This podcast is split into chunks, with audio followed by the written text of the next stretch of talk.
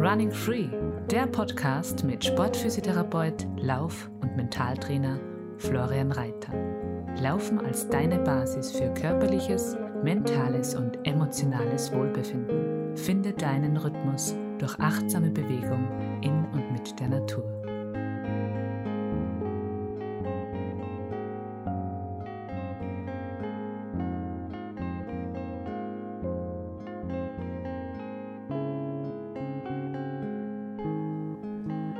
Servus, voll schön, dass du heute wieder mit dabei bist, bevor es dann gleich losgeht mit einem, wie ich finde, unglaublich äh, inspirierenden und spannenden und schönen Gespräch, das ich heute mit einer unglaublichen Musikerin und Künstlerin, und zwar der Sophie Abraham, geführt habe.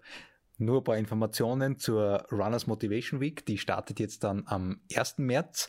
Äh, ist eine kostenlose ähm, ja, Laufwoche, Community Challenge Woche, wo du von mir täglich Impulse kriegst, wo du einen eigenen Kurszugang dann hast. Wenn du bei mir anmeldest, da findest alle Infos auf reiterflorian.at und es sind ich habe vorher gerade reingeschaut, schon 130 Teilnehmerinnen und Teilnehmer und ich freue mich schon mega drauf. Da kommen täglich Videoimpulse, Inputs zu gewissen Laufthemen, Zielsetzungen. Es geht um Thema mentale, mentale Stärke, es ist täglich ein Workout drinnen, das du dann machen kannst und einige andere Dinge. Und ja, ich freue mich voll, bis dann am Forschungsdienstag, am 1. März dann gemeinsam losgeht und in die Shownotes hast dann auch noch mit die Möglichkeit, dass die, du dann, äh, dass du die Infos holst, dass du anmeldest und da findest du dann vor allem auch die Informationen zur Sophie Abraham, zu ihren nächsten Konzerte, zu ihrem Angebot. Und ja, ich werde selbst demnächst bei einem von ihren Konzerten mit dabei sein. Und jetzt wünsche ich dir richtig viel Spaß mit unserem Gespräch, wo die Themenfelder Sport und Musik oder Laufen und Musik zusammenfinden und irgendwie eh ganz viel Parallelen und gemeinsame Bereiche mit dabei sind.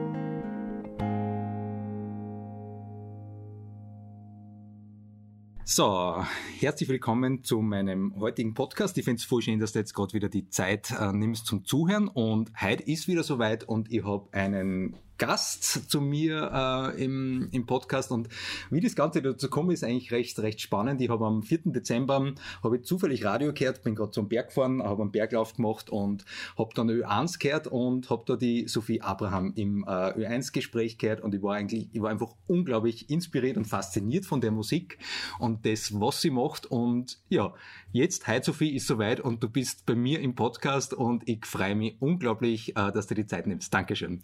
Ja, ich freue mich. ähm, bevor wir dann loslegen, ähm, meine Frage, warst du heute schon im kalten Wasser? Na, aber ich habe vor, dass ich nach, äh, nach unserem Gespräch äh, eine hupf. Super, weil wir sind, ich habe das einmal bei dir gesehen am Instagram und wir, glaube ich, gehen beide ganz gern in, ins kalte Wasser und ich habe da kürzlich einmal eine Podcast-Folge dazu gemacht und ich habe es heute in der Früh definitiv braucht, weil ich war halt irgendwie äh, ungewöhnlich müde und das hat mir dann ganz gut geholfen, dass ich äh, nochmal ein bisschen besser, äh, besser in die Gänge komme. Ja, genau, das habe ich eben heute auch vor, aber bei mir lustigerweise das kalte Wasser ähm, wirkt nicht nur erfrischend und aufputschend, sondern auch beruhigend. Ja. Also ich kann mir dann nämlich, ich kann Sachen, die ich irgendwie unbewusst nicht loslassen kann, tagsüber kann ich, wenn ich im kalten Wasser war, kann ich irgendwie besser durchatmen und auf den Boden kommen.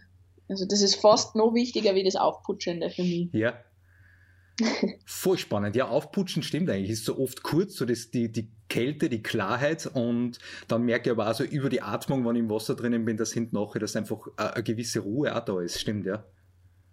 Mhm. Voll fein. Du, ich habe dir kürzlich mal Sprachnachricht geschickt und mit meiner Anfrage für einen Podcast, jetzt mache ich einen Laufpodcast, warst du am Anfang kurz verwundert, dass ich die frage für ein Podcastgespräch? Naja, ganz ehrlich, ich habe ja schon ein bisschen gemerkt, ähm, durch ja auch äh, eben, äh, wie du äh, auf Instagram postest und wie du das Laufen angehst, habe ich mir schon gedacht, ah, da ist ein bisschen mehr dahinter. Und sobald ähm, ein bisschen mehr dahinter ist, kann man eigentlich ganz viele Sachen, kommen ganz viele Sachen zusammen, glaube ich. Also ob das jetzt äh, Laufen, Musizieren, ähm, äh, Gartenarbeit, äh, ist, ich sage jetzt irgendwas, ja, ja. Ähm, ist, also wenn man das mit einer gewissen Philosophie macht, dann ist, steckt, glaube ich, ganz oft ein ähnlicher Gedanke dahinter. Voll. Also ich war gar nicht so verwundert. Ja, voll schön, ja. Äh, hast du jetzt, das geht voll in Resonanz mit mir, weil so es auch für mich, hat sich das einfach, die Themenfelder Musik und, äh, und Laufen, die sind bei mir in den letzten Monaten voll zusammengewachsen und deswegen habe ich sofort den Impuls gehabt, wo ich dir noch kurz zugehört habe, mir eins, ich habe sonst beim Laufen nie Musik drin, aber ich habe meinen Kopfhörer rein da und habe dann noch weiter zugehört, weil ich gemerkt habe, spannend. Das ist einfach unglaublich spannend und das äh, Menschen, die mit so einer Inspiration und mit so einer Hingabe und so einer, ja, einfach einfach was machen, wo ich das Gefühl habe, wow, das ist spannend, äh, das das fasziniert mich. Und darum äh, finde ich voll schön, dass wir sich da jetzt austauschen können, weil ich auch spüre, dass ganz viele Felder, äh, die wir machen, eigentlich das voll für Dinge ähnlich sind. Und ja. darum bin ich schon gespannt, wo uns halt die Gespräche, die Gespräche hinführen werden. Ja, ich bin, ich, mir geht es auch so. Und ich finde vor allem sehr, Entschuldigung, überraschend lustigerweise, dass du es ähm, spannend gefunden hast, was ich sage, weil für mich ist das irgendwie so, also äh, genau, darf ich, auch, darf ich die auch was fragen? Ja, unbedingt, sogar unbedingt. Was fandst du spannend? Ähm, die Art und Weise, wie du, ich habe es jetzt nicht mehr, nicht mehr genauso im, im, im Kopf, aber die Art und Weise, wie du über Musik gesprochen hast mhm. wie du über dein Instrument gesprochen hast, wie du über die Möglichkeiten mit einem Musikinstrument, äh, mit Musik, wie du das gespielst, wie du, glaube ich, auch von deiner Kindheit gesprochen hast, wie du Musik gespielt hast, wie du da eingefallen bist in so ganz eine eigene, äh, eigene Welt, wo du einfach das gespielt hast, wo du drinnen warst, wo du Teil, wo du Element von dem warst. So habe ich jetzt zumindest in Erinnerung. Und da habe ich gedacht, wow, ja, das kenne ich von mir aus einem anderen Bereich, nicht Musik, sondern einfach über Bewegung und sie in Kindheit draußen sein und mit der Natur verbunden sein und da einfach Raum und Zeit ist weg und ich bin da draußen und wie du aus dem einfach dein Weg, dein Weg gemacht hast und das äh, Teil von deiner Berufung ist. Und das hat mich, das habe ich unglaublich spannend gefunden mhm. und mich neugierig gemacht. Weil das bei dir wahrscheinlich auch so ist, oder? Ja, kann, kann, kann ganz leicht sein. Ja. Weil es war bei mir immer schon so als Kind, ich wollte immer einfach draußen sein und laufen und bewegen. Ohne den Leistungsgedanken war immer schon Teil da. Also ich habe da äh, für meine Geburtstagspartys in der Volksschule habe ich Laufparcours im Wald gemacht und habe geschaut, hey, wo konnte man da toll laufen? Und äh, war so inspiriert und habe mir Leichtathletik-Weltmeisterschaften als sechs, siebenjähriger angeschaut, weil ich schon gemerkt habe, das fasziniert mich, das Laufen irgendwie und habe mir vorgestellt, wie ich da meine Ziele mal erreiche und jetzt ist wirklich ein Teil von meiner Berufung und das ist unglaublich schön, ähm, dass ich das so jetzt einfach machen kann. Und ich habe bei dir irgendwo beim Instagram-Posting gesehen, äh, wo es beim, beim Hausbau, wo du irgendwo oben gewesen bist, da ist gestanden, äh, früher bin ich viel gern in die Bäume geklettert und eben hast du aufgeschrieben. Und wenn ich jetzt so am Dach stehe, erinnere ich mich wieder an diese schöne Perspektive. Was hast denn du gern in der Kindheit gemacht? Ja, also in Bäume klettern war äh, definitiv eine Sache. Ähm, in unserem Garten waren ein paar Bäume, die habe ich so gut kennt, dass ich blind aufgeklettern habe können. Das habe ich dann immer dann auch sehr stolz meinen Eltern gezeigt. Schau, ich mache die Augen und kletter rauf. Natürlich für meine Eltern nicht so lustig, aber ähm, ich habe wirklich gewusst, was ich mache. ähm, und es ist jetzt auch noch immer leider ein bisschen seltener, weil halt äh, der Berufsalltag und der Alltag mit Kindern mich nicht so frei sein lässt, so wie ich selber als Kind früher war. Jetzt kletter ich nicht auf den Bäumen, aber wenn ich es mache, dann ähm, ist es immer sehr schön und erinnere ich mich tatsächlich immer an diese, an dieses Luftige und diese, diese Höhe, wo man auch, aber lustigerweise eben auch still sitzen muss, weil man kann halt nicht zwei Meter darüber ähm, so schnell, wenn man im Baum sitzt und da muss man einfach einmal sitzen bleiben. Und man sieht was anderes als wie wenn man am Boden steht und man hört was anderes. Und das Gefühl, ob es jetzt zwei ein oder, oder zwei oder vier Meter ist im Baum, vier Meter ist ja dann schon relativ hoch, ähm, dass man, dass die Schwerkraft doch etwas relativ Essentielles ist. Und ähm, das spürt man am Baum so, wenn der Wind geht und, und man, man bewegt da so mit und man muss sich dann doch wirklich festhalten, dass man da oben bleibt. Das ist ein Gefühl, das ist, prickelt ein bisschen, das gefällt mir gut. Ja, bin jetzt gedanklich auch wieder im Baum gesessen. Das ja. kenne ich nämlich von mir auch sehr gut und ab und zu, wenn ich jetzt als Erwachsener mal in einen Baum kletter, ich merke, wie, wie unsicher dass ich eigentlich teilweise geworden bin im Baumklettern und wenn ich mir denke, wow, als Kind war ich da irgendwo oben im Baum und ich habe das volle Vertrauen in mich gehabt ja. und äh, das ist schon spannend, dass man eigentlich als Kind einfach so eine Verbundenheit gespürt hat und ich habe gewusst, was ich machen kann. Und das Vertrauen dass du das im Erwachsenen dann hast oder dass du das dann Kinder zutraust, dass sie in, eh in dem Vertrauen sind und wenn du als Erwachsener zuschaust, so wie du sagst, deine Eltern haben das vielleicht nicht ganz so toll gefunden, dass du dann mit Augen zu aufgekletterst, aber das ist, da warst, also wenn ich da zurückdenke, ich war da halt voll im Moment und ich habe genau gewusst, ähm, was, ich, was ich machen kann. Und im vollen Vertrauen in meine, ja, einfach in meine Fähigkeiten und nicht zu viel drüber nachgedacht. Ja, das ist eher ein sehr, sehr gutes Stichwort, was ich glaube auch, ähm, unsere Tätigkeiten irgendwo dann bündelt, das im Moment sein. Was man, äh, also ich, ich laufe ja auch im Moment leider noch viel zu wenig, aber ich möchte es wieder aufbauen. Ähm, äh, dieses im Moment sein beim, beim Laufen oder auch das im Moment sein beim Musizieren. Mir gelingt es nicht immer, aber auf der Bühne gelingt es mir eigentlich auf der Bühne lustigerweise gelingt es mir eigentlich immer. Ja.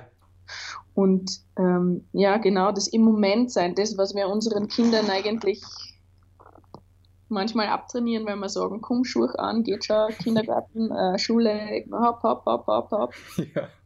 Ähm, das müssen wir ja als Eltern auch tun, leider, aber wir sehnen uns selber so danach einfach nur jetzt hier.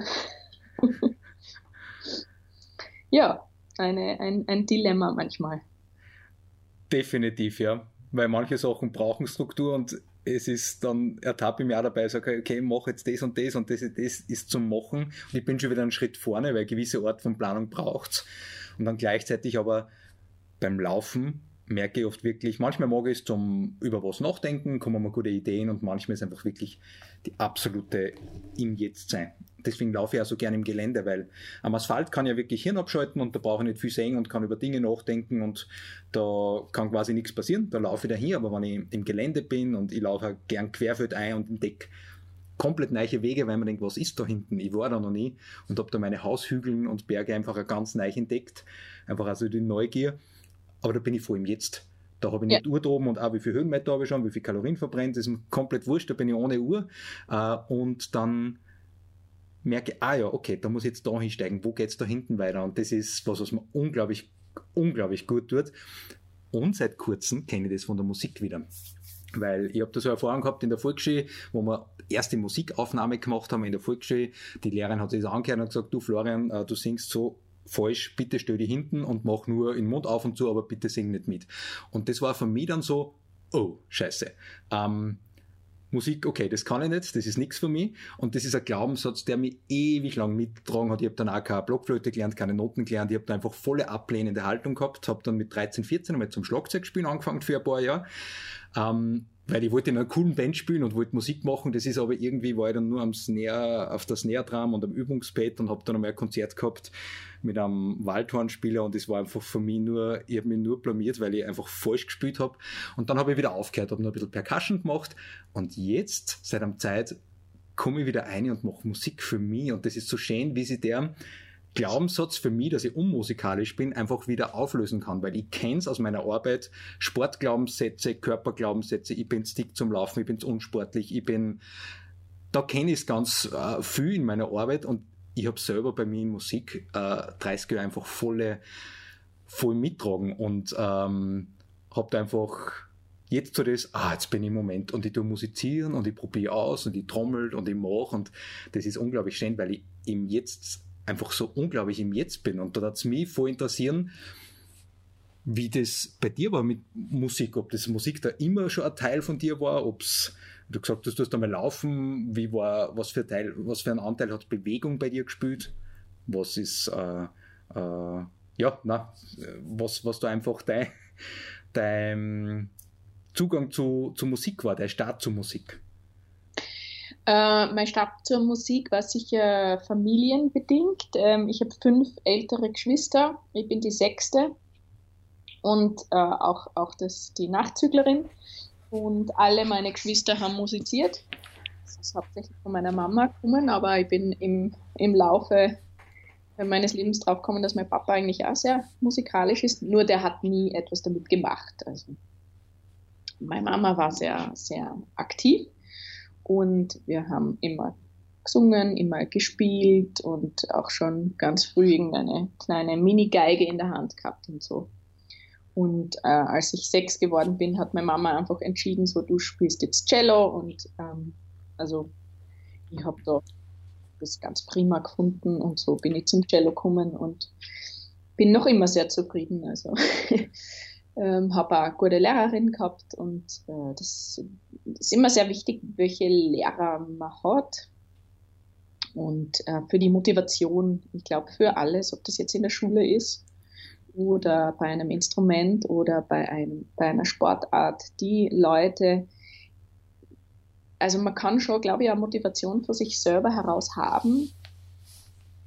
Aber ja, also bei mir auf jeden Fall, und ich sehe das auch bei sehr vielen anderen Kindern, kommt die Motivation eigentlich allermeistens von irgendwem von außen, also von einem Lehrer, einer Lehrerin, einem Role Model. Und ähm, so habe ich dann auch mal Zeiten gehabt, die, wo ich es nicht geübt habe, also sehr wenig geübt habe und auch nie Musikerin werden wollte. Und dann habe ich wieder eine Lehrerin gehabt in Graz und die hat mich so, so inspiriert, dass ich das auf einmal so, na, das mache ich jetzt schon und ich versuche es auf die Uni. Ähm, und ähm, zur Frage Bewegung, also ich war immer ein sehr Bewegung, also bin auch noch immer ein sehr bewegungsfreudiger Mensch. Ähm, dieses Gehirn ausschalten beim Bewegen habe ich immer gehabt. Auch wenn ich jetzt, mache es zwar selten, aber wenn ich jetzt Fußball spiele, ich finde es so herrlich. Ich denke denk an nichts anderes als an diesen blöden Ball. Es ist so herrlich. Ja?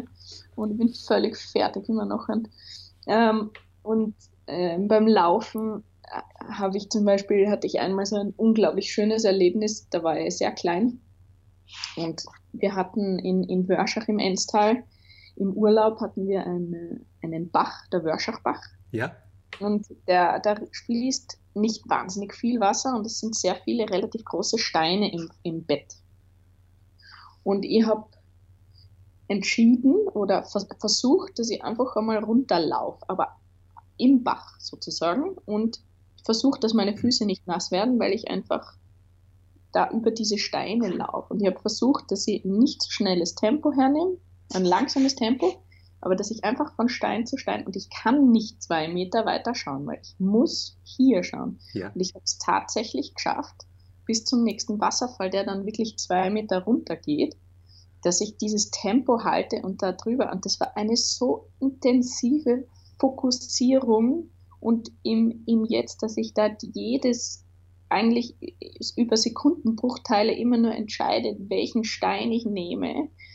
Also so etwas beim Laufen und im Gelände laufen ist ja auch mit Wurzeln und, und wo gehe ich jetzt hin und so. Also das, das kenne ich sehr gut und das fasziniert mich ähm, ähm, wahnsinnig. Also Bewegung, ich, ich, ich verwende Bewegung als auch jetzt als Inspiration für meine Musik und als Ausgleich, als wirklich als körperlich extrem wichtigen Ausgleich, ähm, weil auf der Bühne zu stehen und vor allem alleine, ich bin ja jetzt äh, viel solistisch unterwegs mit meinem Album Brothers, das alleine auf der Bühne sein ist eine große Herausforderung, weil man den, über den ganzen Abend irgendwie einen Bogen spannen muss ähm, und, und vor allem reden muss. Und reden ist was äh, ich finde das sehr schwierig. Also reden und Leuten was erzählen, was sie eh noch nicht wissen. Ich, ich fühle mich da immer sehr unsicher. Und ähm, das ist für mich eine große Kraftanstrengung, das zu machen. Und vor allem ähm, bin ich da einfach sehr nervös. Ja. ja. das Laufen hilft sehr auf der Bühne von vorn bis hinten mehr als eine Stunde lang sowohl technische Höchstleistung am Cello zu vollbringen, weil das ist einfach sehr so ein Musikinstrument, es ist schon sehr körperlich und da gleichzeitig eine Ruhe zu finden in den, in den Muskeln und, und wirklich viel Kraft auf die Seiten zu bringen. Und andererseits äh, beim Laufen trainiere ich meinen Herzschlag ähm, und beim Kaltwasserbaden übrigens auch, dass ich einfach diese, äh, äh, diese, dieses Lampenfieber, was ich immer wieder habe, also es ist zum Glück bei mir nicht extrem und es, ist, es wird auch bei jedem Solokonzert bin ich wieder entspannter. Aber diese, diesen hohen Herzschlag der Nervosität zu meistern, dafür ist, ist Laufen unglaublich wichtig. Jetzt einmal abgesehen davon, dass ich beim Laufen oder beim Bewegen manchmal, aber noch am meisten beim Laufen, tatsächlich Ideen habe und Melodien mir einfallen für meine Musik, die dann manchmal dann summend am Handy geschwind aufnehmen, damit ich es nicht vergieß. Ja. ja. Oder einfach mit nach Hause trage und dann halt gleich mein Cello auspacken muss. Ja. Ha. Jetzt habe ich lang geredet. Ja, voll. Ich, war, ich habe dich gesehen, wo du in den Bach laufst, ähm, Schritt für Schritt. Und das ist genau das, was ich habe das letztes Jahr mal gemacht. Ich bin am Bachbett entlang gelaufen, wieder so wie ein kleines Kind und ich habe geschaut, wie weit komme ich das Bachbett entlang ohne nasse, ohne nasse Schuhe. Irgendwann waren es komplett nass, weil ich mir abgerutscht bin vom Star und es war einfach super. Ich war dreckig von oben bis unten. Äh, meine Frau hat nachher gesagt, wo warst du unterwegs? Ich war zerkratzt. Ähm, also ich habe einfach wirklich durch die Dornen unten durch und so das jetzt okay welcher Schritt, welches Tempo. Äh, das war gerade äh, war richtig schön und der Vorbereitung so beim Laufen voll spannend. Also mit der Herzfrequenz und die Ruhe.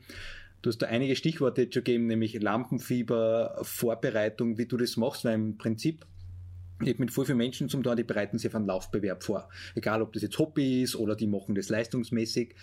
Äh, und da steht eine Zielsetzung, eine Vorbereitung, wie bereite ich mich vor. Äh, und das wäre also meine Frage jetzt an dich gewesen, wenn du jetzt sagst, okay, ähm, am Anfang von der Saison ist oft Saisonplanung. Wie schaut es bei dir aus? Wie setzt du deine Ziele? Was willst du machen? Konzerte, Projekte? Und wie bereitest du dann ganz bewusst äh, körperlich beim Laufen? Mache ich halt Athletiktraining, Lauftraining, äh, mache vielleicht noch mentales Training und solche Sachen. Wie gehst du an das heran? Wie schaut es bei dir aus? Ähm, also meine Ziele sind, sind eigentlich meist Konzerte, so, so, so Fixpunkte, wo ich einfach wirklich am Punkt fokussiert sein muss, wo etwas fertig sein muss, wo ich etwas abliefern muss. Ähm, und diese Konzerte habe ich in meinem Kalender und ich schaue immer wieder, okay, wenn ich jetzt eben, ich habe ein Konzert jetzt am 26. Februar in Wales im alten Schlachthof wann muss ich da wirklich wieder ganz fokussiert auf dieses Konzert hinüben. Ja. Und ähm, da, da plane ich schon wirklich gedanklich, aha, da mache ich zwei Stunden, an dem Tag mache ich zwei Stunden das, an dem Tag mache ich zwei Stunden das, an dem Tag mache ich das äh, und schon auch einplanen. Ähm, und also das ist jetzt rein cellistisch. Also am Cello ist es extrem wichtig, dass man sie aufwärmt. Ich glaube, da gibt es auch gute, also viele Parallelen zum, äh, zum Sport. Ja. Da muss man die Muskeln äh, aufwärmen von kleinen Dehnübungen, die man wirklich körperlich macht, bis dann hin zu Einspielübungen, wo ich eine Fingerpermutation, nennt man das zum Beispiel, mache. Ähm, wir haben vier Finger auf der Seite und ähm, alle diese Finger müssen ganz unabhängig voneinander funktionieren. Das heißt, ich kann ähm, 1, 2, 3, 4, 1, 2, 3, 4 und dann 1, 2, 4, 3, 1, 2, 4, 3 und dann 1, ähm, 1, 4, 3, 2. Also da gibt es ja. 26 verschiedene äh, Fingerpermutationen zum Beispiel. Ja. Wenn ich die wenn ich die alle durchmache, dann ist einmal das ein bisschen aufgewärmt, ja. Und immer gleichzeitig entspannen und dann kommen die Lagenwechsel dran, dass ich die eben übe. Ähm, da gibt es auch schöne Übungen. Und dann gibt es eine herrliche Bogenübung, die ich für mich äh, oder die mein letzter Lehrer ähm, für, sich für mich rausgesucht hat, wo, wo meine rechte Hand sich äh, sowohl muskulär trainiert, ähm, als auch entspannt und in, wirklich in die richtige sozusagen Form und, und Flexibilität hinein übt und hinein aufwärmt. Und dann bin ich eigentlich echt bereit, um die Stücke zu üben. Ähm, und die Stücke übe ich ähm, natürlich die Abläufe, also diese technischen Sachen, aber vor allem bei ist es sehr wichtig, dass ich mir vorstelle, was will ich mit diesem Stück aussagen, welcher Teil führt wohin, welches Bild habe ich. Also das ist dann diese, dieser mentale Parameter, den man einfach mitüben muss, mhm. weil ähm, in der Auftrittssituation, wenn man dann ein bisschen nervös ist oder wenn man weiß, jetzt muss man abliefern, dann ähm, muss man das halt einfach alles mitgeübt haben, damit das dann auch wirklich abrufbereit ist. Du kannst nicht etwas nur in Teilen üben und man hat dann zwar alles einzeln geübt, aber wenn es darauf ankommt, das dann zusammenfügen, das kann man nicht, wenn dann erst machen, sondern das muss man natürlich, also das ist auch eine gewisse Planungsarbeit. Zuerst übe ich das teilweise und dann eben vorm Konzert, also vor diesem Punkt, wo alles einfach funktionieren muss, muss ich das auch schon bündeln und zusammengefasst haben und geübt haben. Und das funktioniert natürlich im Alltag, wie, also mein Alltag ähm, besteht aus im Moment sehr viel aus, äh, dass ich mich um meine Kinder kümmere. Ich habe zwei Kinder und meine, meine kleinste ist ähm, ein Jahr, ein bisschen, bisschen älter als ein Jahr. Und da bin ich einfach nur einfach wirklich sehr beschäftigt und es ist manchmal eine große Herausforderung, dafür wirklich Zeit ähm, zu finden. Aber im Idealfall mache ich das so. Ja. War es voll spannend. Es ist wirklich eigentlich Aufwärmen wie beim Laufen. Ich habe so viel ähm, schon kennengelernt, die aufs Aufwärmen verzichten, bis einmal eine Verletzung da war äh, und dann merken, okay, äh, es bringt wirklich was. Ähm, Hast du mit Thema Verletzung mal zum Tun gehabt, dass du was überlastet hast, dass du nicht aufgewärmt hast, dass du mal dann nicht spülen hast können? War das bei dir mal Thema? Also ähm, ich glaube, auf jeden Fall bei mir ist es so, dass wenn ich wirklich einmal eine Verletzung beim Cello-Spielen habe, dann ist da sehr viel Psyche dabei. Mhm. Ähm, das heißt, beim, beim Musizieren gibt es das Phänomen Sehnenscheidenentzündung. Das ist der untere Arm, der sich dann äh, entzündet und man kann einfach dann nimmer spielen und man kann dann auch nicht mit Aufwärmen dann noch einmal spielen. Also man muss wirklich dann mal nichts machen und dann die Aufwärmübungen finden, die wirklich helfen und hoffentlich auch ein bisschen eine äh, psychische Entlastung. Ähm, ich habe zum Glück physisch und vielleicht auch mental, weiß ich nicht, nicht die Neigung dazu, Sehnenscheidenentzündung zu haben. Mhm. Vielleicht ist es aber auch, weil ich mich wahnsinnig gerne einspiele. Aha. Also ich finde dieses Einspielen, finde ich einfach, früher habe ich mir gedacht, ah, üben, in einem Zimmer sitzen, nicht draußen sein, schrecklich. Oh. Das würde ich doch nie machen, mein Leben lang. Und ja. Aber jetzt denke ich mir, das ist wirklich die Zeit für mich. Das ist eine gewisse Meditation, ähm, dieses, dieses doch irgendwo monotone, aber wo man eben sich alles aufwärmt. Also finde ich, äh, es ist immer ein großes Geschenk, wenn ich mich aufwärmen darf, wenn ich die Zeit habe, mich aufzuwärmen. Oder wenn ich mir die Zeit nehme, ne? das ist ja. das Nächste. Ja. du hast das vorher gerade schon angesprochen, das Thema Zeit. Ähm, ich merke es bei mir, aber auch bei vielen, die äh, bei mir sind und vor allem, wenn ich jetzt an Läuferinnen denke, die sagen, okay, ähm, ich arbeite oder mache das und das und dann mir die Zeit nur nehmen zum Laufen, ist einfach eine Herausforderung mit den Kindern, dass ich das alles unter einen Hut bringe. Äh, und da ist ja unser Gesellschaft jetzt teilweise noch nicht ganz so weit, was einfach so manche Dinge betrifft, dass, äh, dass Zeiten einfach auch ganz klar da sind, zu etwa, dass, dass, dass, dass du was machen kannst, dass das äh, nicht so ist, dass man ein schlechtes Gewissen hat, ganz konkret jetzt äh, als, als Frau, dass ich ein schlechtes Gewissen habe, wenn ich zum Beispiel eine Runde laufen gehe und die Kinder dann äh, daheim lasse, habe ich einfach in meine Coachings einfach oft miterlebt, dass dann, ja, aber äh, ich muss ja daheim sein und da ein schlechtes Gewissen einfach da ist und das finde ich einfach unglaublich schade, weil beim Laufen und das sich Zeit nehmen äh, für sich selber, jetzt egal ob Mann oder Frau, aber es ist eine Herausforderung, glaube ich, und gleichzeitig ist es so unglaublich, so unglaublich wichtig, die die Zeit einfach für sich, für sich zu nehmen. Ja, absolut. Also äh, ich muss sagen, das ist bei uns daheim jetzt, äh, jetzt wirklich im Moment ein großes Thema. Ähm, darf ich mir Zeit nehmen für mich? Ähm, können wir uns aufteilen? Und die, die Antwort ist ganz klar ja.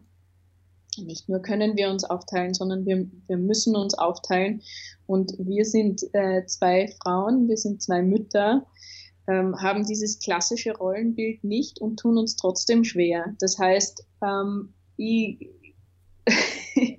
ich glaube, ähm, wir haben uns sozusagen gerade aus, ausgemacht, wir sind, wir sind, ich, ich mache es nicht alleine, ähm, meine Frau macht es nicht alleine, wir sind zu zweit, wir sind ein Team und wir müssen uns absprechen und uns gegenseitig Freiheiten gönnen, aber dazu gehört auch, dass man sich eine Freiheit nimmt.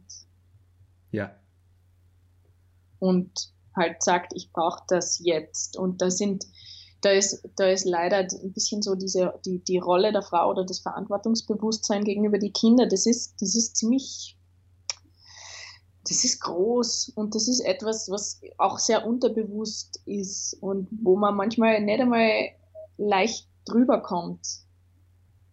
Ähm, und ich glaube, dass alle Frauen gerne Zeit oder alle Mütter, genauso wie alle Väter gerne was für sich machen und gerne sich Zeit nehmen. Ähm, das ist, erfordert relativ viel Disziplin. Ja.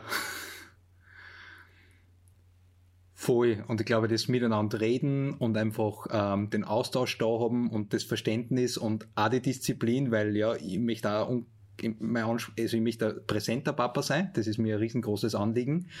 Und dann gleichzeitig merke ich dann auch immer wieder, okay, ähm, jetzt wird Zeit, dass ich ach, einfach wieder mal eine Runde laufen gehe, ohne jetzt mir Gedanken machen über mein nächstes Projekt, sondern einfach oder eine Runde am Berg gehen oder was auch immer das es dann ist. Und meine Frau gibt mir da dankenswerterweise eh immer wieder mal einen Stups und sagt, hey, mach, geh aus, äh, mach, schau, dass du für die wieder sortierst oder was auch immer.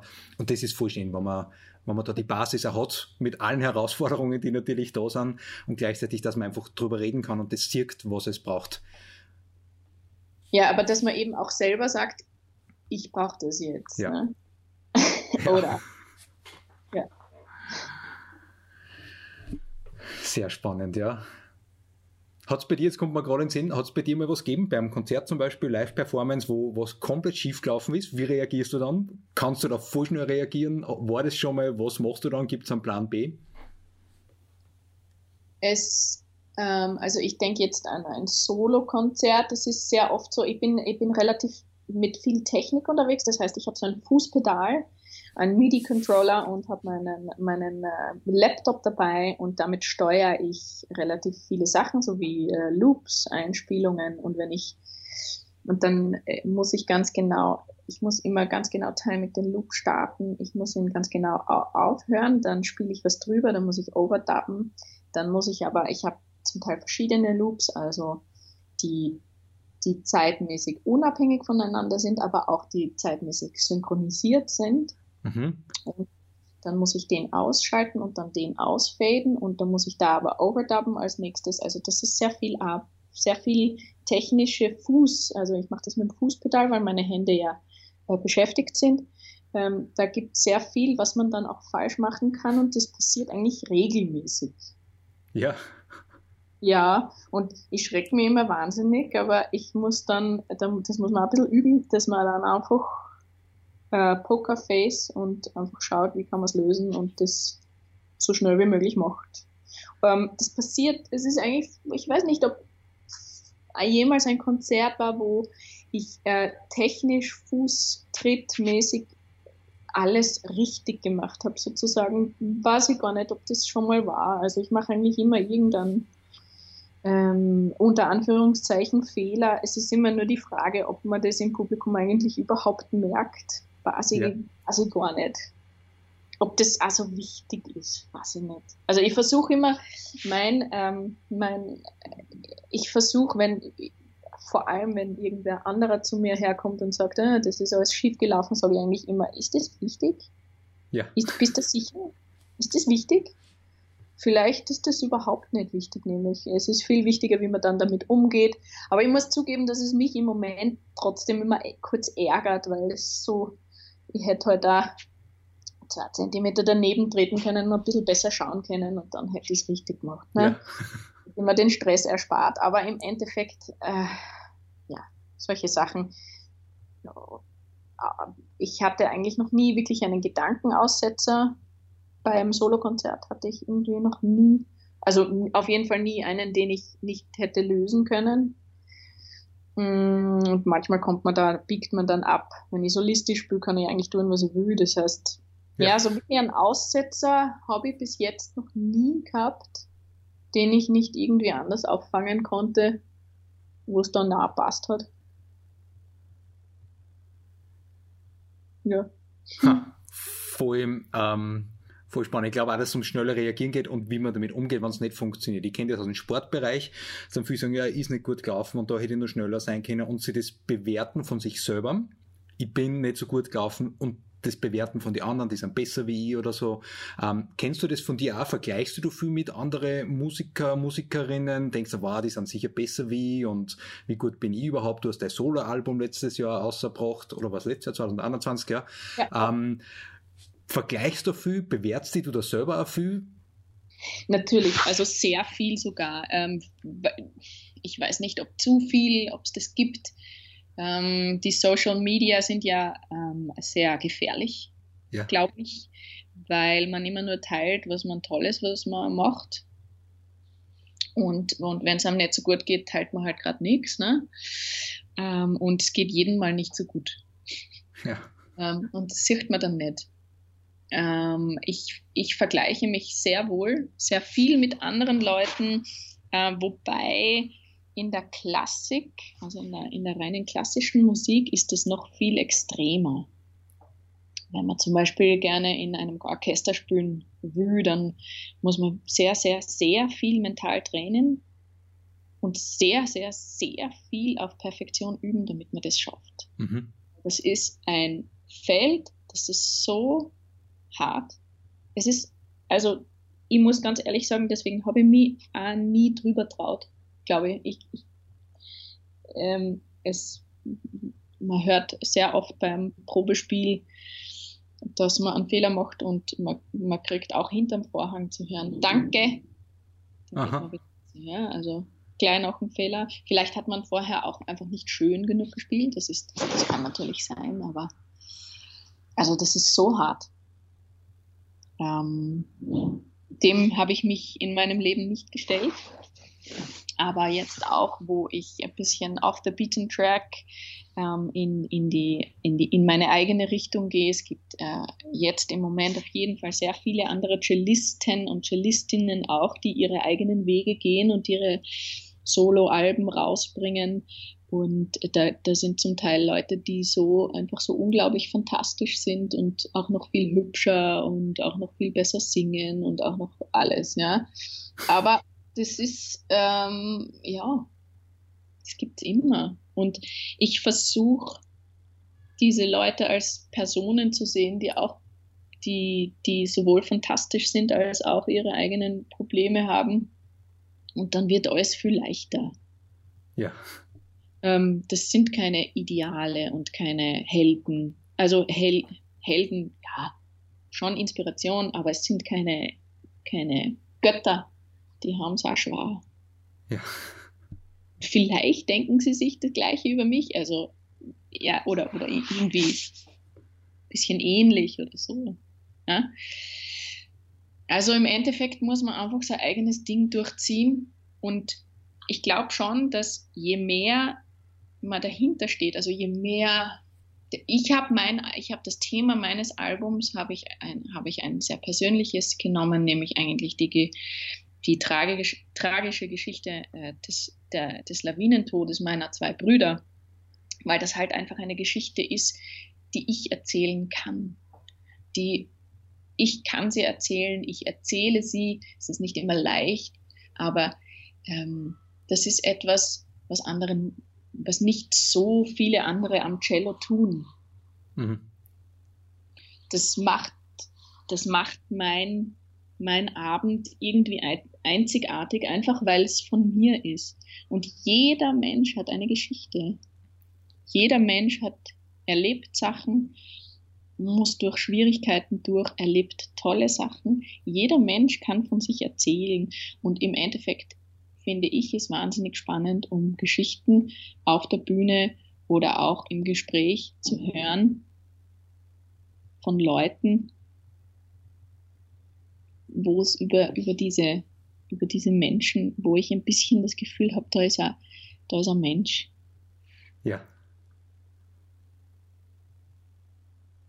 Ja, genau deswegen bin ich auch bei dem Gespräch damals hängen geblieben im Ö1, weil ich gemerkt habe, ja, da ist einfach, da ist viel dahinter, da ist eine Geschichte dahinter und ich freue mich schon unglaublich, wenn ich jetzt am 26. Februar, wenn wir zu deinem Konzert kommen nach Wels, äh, bin schon voller, voller Vorfreude, die, die Karten liegen da sogar direkt äh, neben mir schon ausgedruckt yes. und ich freue mich schon richtig drauf, bin seit langem wieder mal beim Konzert und was ich zum Schluss jetzt noch von dir wissen möchte, ähm, eben, was, wenn da jetzt wer interessiert ist, was erwartet da, wenn, beziehungsweise auch, du hast dein Projekt, ähm, wenn du es vielleicht so mal kurz schilderst, wie war der Prozess dahin? Äh, wie hat es lang gedauert? Ähm, wie hast du da alles versucht zum selber machen?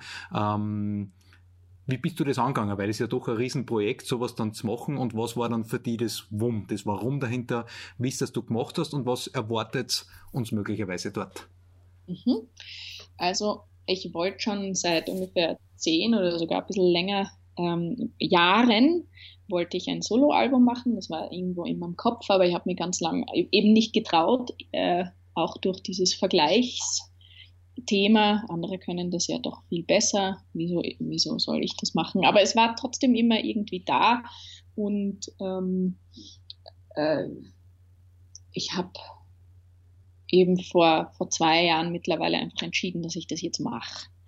Und ähm, habe entschieden, dass ich das jetzt mache mit äh, eben diesem persönlichen Thema, Brothers. Ähm, habe nach relativ kurzer Zeit entschieden, dass ich das zu Hause aufnehme in meinem Wohnzimmer und äh, habe einen Tontechniker gewählt, wo ich weiß, der rechnet keine Stunden ab, sondern der macht genauso wie ich ähm, einfach etwas, was dann Hand und Fuß hat und wo er dann selber damit zufrieden ist, ohne auf die Uhr zu schauen. Mhm. Und dieser Tontechniker hat mir dann mein Wohnzimmer mit einem Audio Kollegen dann auch noch eingerichtet, ähm, wo ich sitzen soll, wo ein paar Paneele einfach gegen die Wand gestanden sind. Also hat er mir hingetan. Und dann, und mir sehr gute Gerätschaften geliefert und genau positioniert und erklärt, weil ich, also Tontechnik ist schon ein großes, ähm, äh, spezifisches Thema. Da kann, kann, man sich jetzt nicht so schnell super auskennen. Und ähm, hat er mir erklärt, wie ich selber aufnehme. Und das habe ich dann einfach ganz genau so gemacht über mehrere, über, über zwei Monate habe ich dann mein Album im Wohnzimmer aufgenommen ähm, und habe das dann auch selber editiert. Das bedeutet, ich habe es so geschnitten, dass dann alle Spuren, dass ich da dann zufrieden damit bin und dieser Tontechniker hat es dann gemischt und äh, gemastert, äh, mastern lassen. ähm, zehn Jahre hat es sicher gedauert, dass ich mich getraut habe, das zu machen. Äh, bedeutet, dass auch schon Lieder auf diesem Album sind, die ich vor zehn Jahren geschrieben habe, obwohl die meisten neu sind. Kommen schon auch sozusagen alte Sachen äh, mit, die ich aber immer sehr gern spiele und die werde ich im Konzert auch spielen. Im Konzert kann man erwarten ähm, Cello-Musik, ja. Wobei, also das Cello steht wirklich im Mittelpunkt. Ich singe auch und ähm, aber das ist, würde ich jetzt einmal sagen, eher also das Cello ist wirklich die Hauptsache. Ich spiele mit dem Cello eine Musik, die, glaube ich, als, als schön bezeichnet werden kann, also ein, ein gewisser Schönklang. Das genieße ich einfach sehr. Ähm, das bedeutet nicht, dass mich neue Musik, die sehr äh, experimentell ist, die finde ich zwar auch sehr cool, aber jetzt für mein Soloprogramm und äh, ja, für meine Soloprogramme auch in Zukunft interessieren mich mehr so eher Richtung eben die Filmmusik, dieses, dieses sphärische, wo man Bilder dazu assoziieren kann, ähm, auch wenn man die Musik und den Inhalt nicht kennt, wo einfach automatisch auch für einen ungeschulten Hörer dass ein, ein, ein Wohlbefinden sich einstellt. Also einfach nur durch das reine Zuhören. Das gefällt mir. Trotzdem möchte ich immer innovativ bleiben. Das heißt, ich versuche äh, auf dem Cello immer wieder auch Sachen, auch auf der Bühne aus. Also ich probiere Sachen aus. Ähm, aber ähm, am Abend kann man äh, eine, eine kleine Reise erwarten, ähm, in, wo man sich fallen lassen darf und ähm, ich erinnere mich in jedem Konzert eben an meine Brüder, die einfach unglaublich lustige, aktive und schöne Menschen waren. Und ich lade auch alle dazu ein, sich auch vielleicht an wen zu erinnern, der, die jetzt nicht mehr da ist und die aber einfach eine, ein Lächeln wert ist. Hm, ich freue mich schon richtig drauf. Ja? Wow, ja, jetzt ist meine Vorfreude nur viel, viel mehr. Ich habe mir auf YouTube auch schon ein paar, ein paar Videos angeschaut. Ähm, Finde einfach unglaublich schön, wie du das machst. Das eine, das eine Video äh, sehr empfehlenswert, finde ich auch das äh, mit Baum, wo du eben spielst, wo du singst. Äh, und ich lache jedes Mal, wenn ich das Lied sehe. Es ist einfach, ähm, macht unglaublich Spaß da zum Zuschauen. Und auch wie das Hast du das eigentlich selber animiert dann oder hast du da schon wen gehabt? Weil ich finde, das schaut so toll aus. Das gefällt mir so gut bei konkret bei dem Video. Das finde ich fantastisch. Also das macht einfach richtig Spaß zum Zuhören und vor allem auch zum Hinschauen. Ja, das, das hat eine, ähm, eine persische Animationskünstlerin äh, gemacht. Ja, ihr Name ist Shadab Shayegan. Ja. Und ich, sie hat mich völlig überrascht äh, mit, mit dieser Animation. Das war vorher gar nicht in, in, äh, in meinem Kopf, aber die, äh, Lucy Johoff, die ich beauftragt hatte, eben aus, aus dieser Live-Aufnahme einen Film zu machen, die, die kam mit dieser Idee und die haben das dann einfach gemacht und ich war auch völlig begeistert. Also es, ja. Voll super. Also für alle, wenn du jetzt zuhörst, für alle, die da näher interessiert sind, eben, ich tue das dann eh nur in die Shownotes ein, auch gern das, äh, deine nächsten Konzerte, konkret das nächste dann eben am 26. Äh, Februar in, in, in Wels, im Schlachthof und unter Sophie mit ph-abraham.com findet man dann auch noch weitere Informationen zu dir.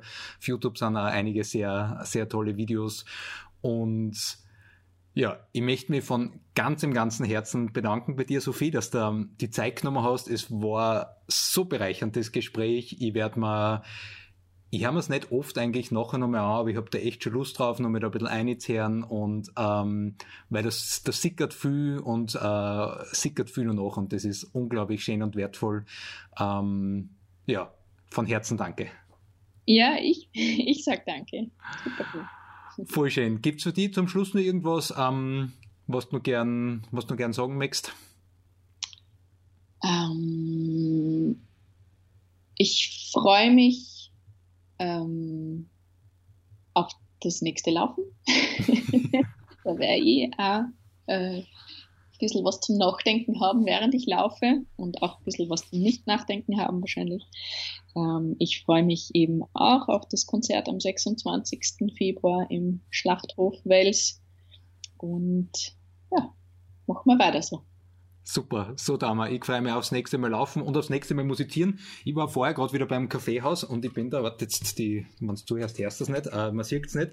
Und da habe ich von einer Kaffeemaschine so Metallbehälter gekriegt und ich habe die damals gesehen und gefragt, ob ich es haben kann. Und dann äh, habe ich die so in der Hand und habe dann einfach. Ah. Ah. Klingen und jetzt habe ich da schon sieben, acht daheim und habe mir da mein kleines Drumset aufgebaut und sie klingen anders und ähm, das werde ich nachher noch machen, da ein bisschen musizieren. Und das ist auch das Schöne, ich höre jetzt wieder viel mehr hin, was ergibt was für einen Klang. Und das mag ich bei Percussion also ich kann draufklopfen und da und dort ein wenig und auch beim Laufen und dann klopfe ich an den Baum und her da ein wenig. Und ist mir jetzt gerade noch in den Sinn gekommen, weil du gesagt hast, ja, äh, Laufen, Laufen und Musizieren, das wird bei ja. mir halt auch beides nur dabei sein. Ja, fein. Ich freue mich, äh, dich auch persönlich kennenzulernen am 26. Da freue ich mich auch schon sehr drauf. Dankeschön, Sophie.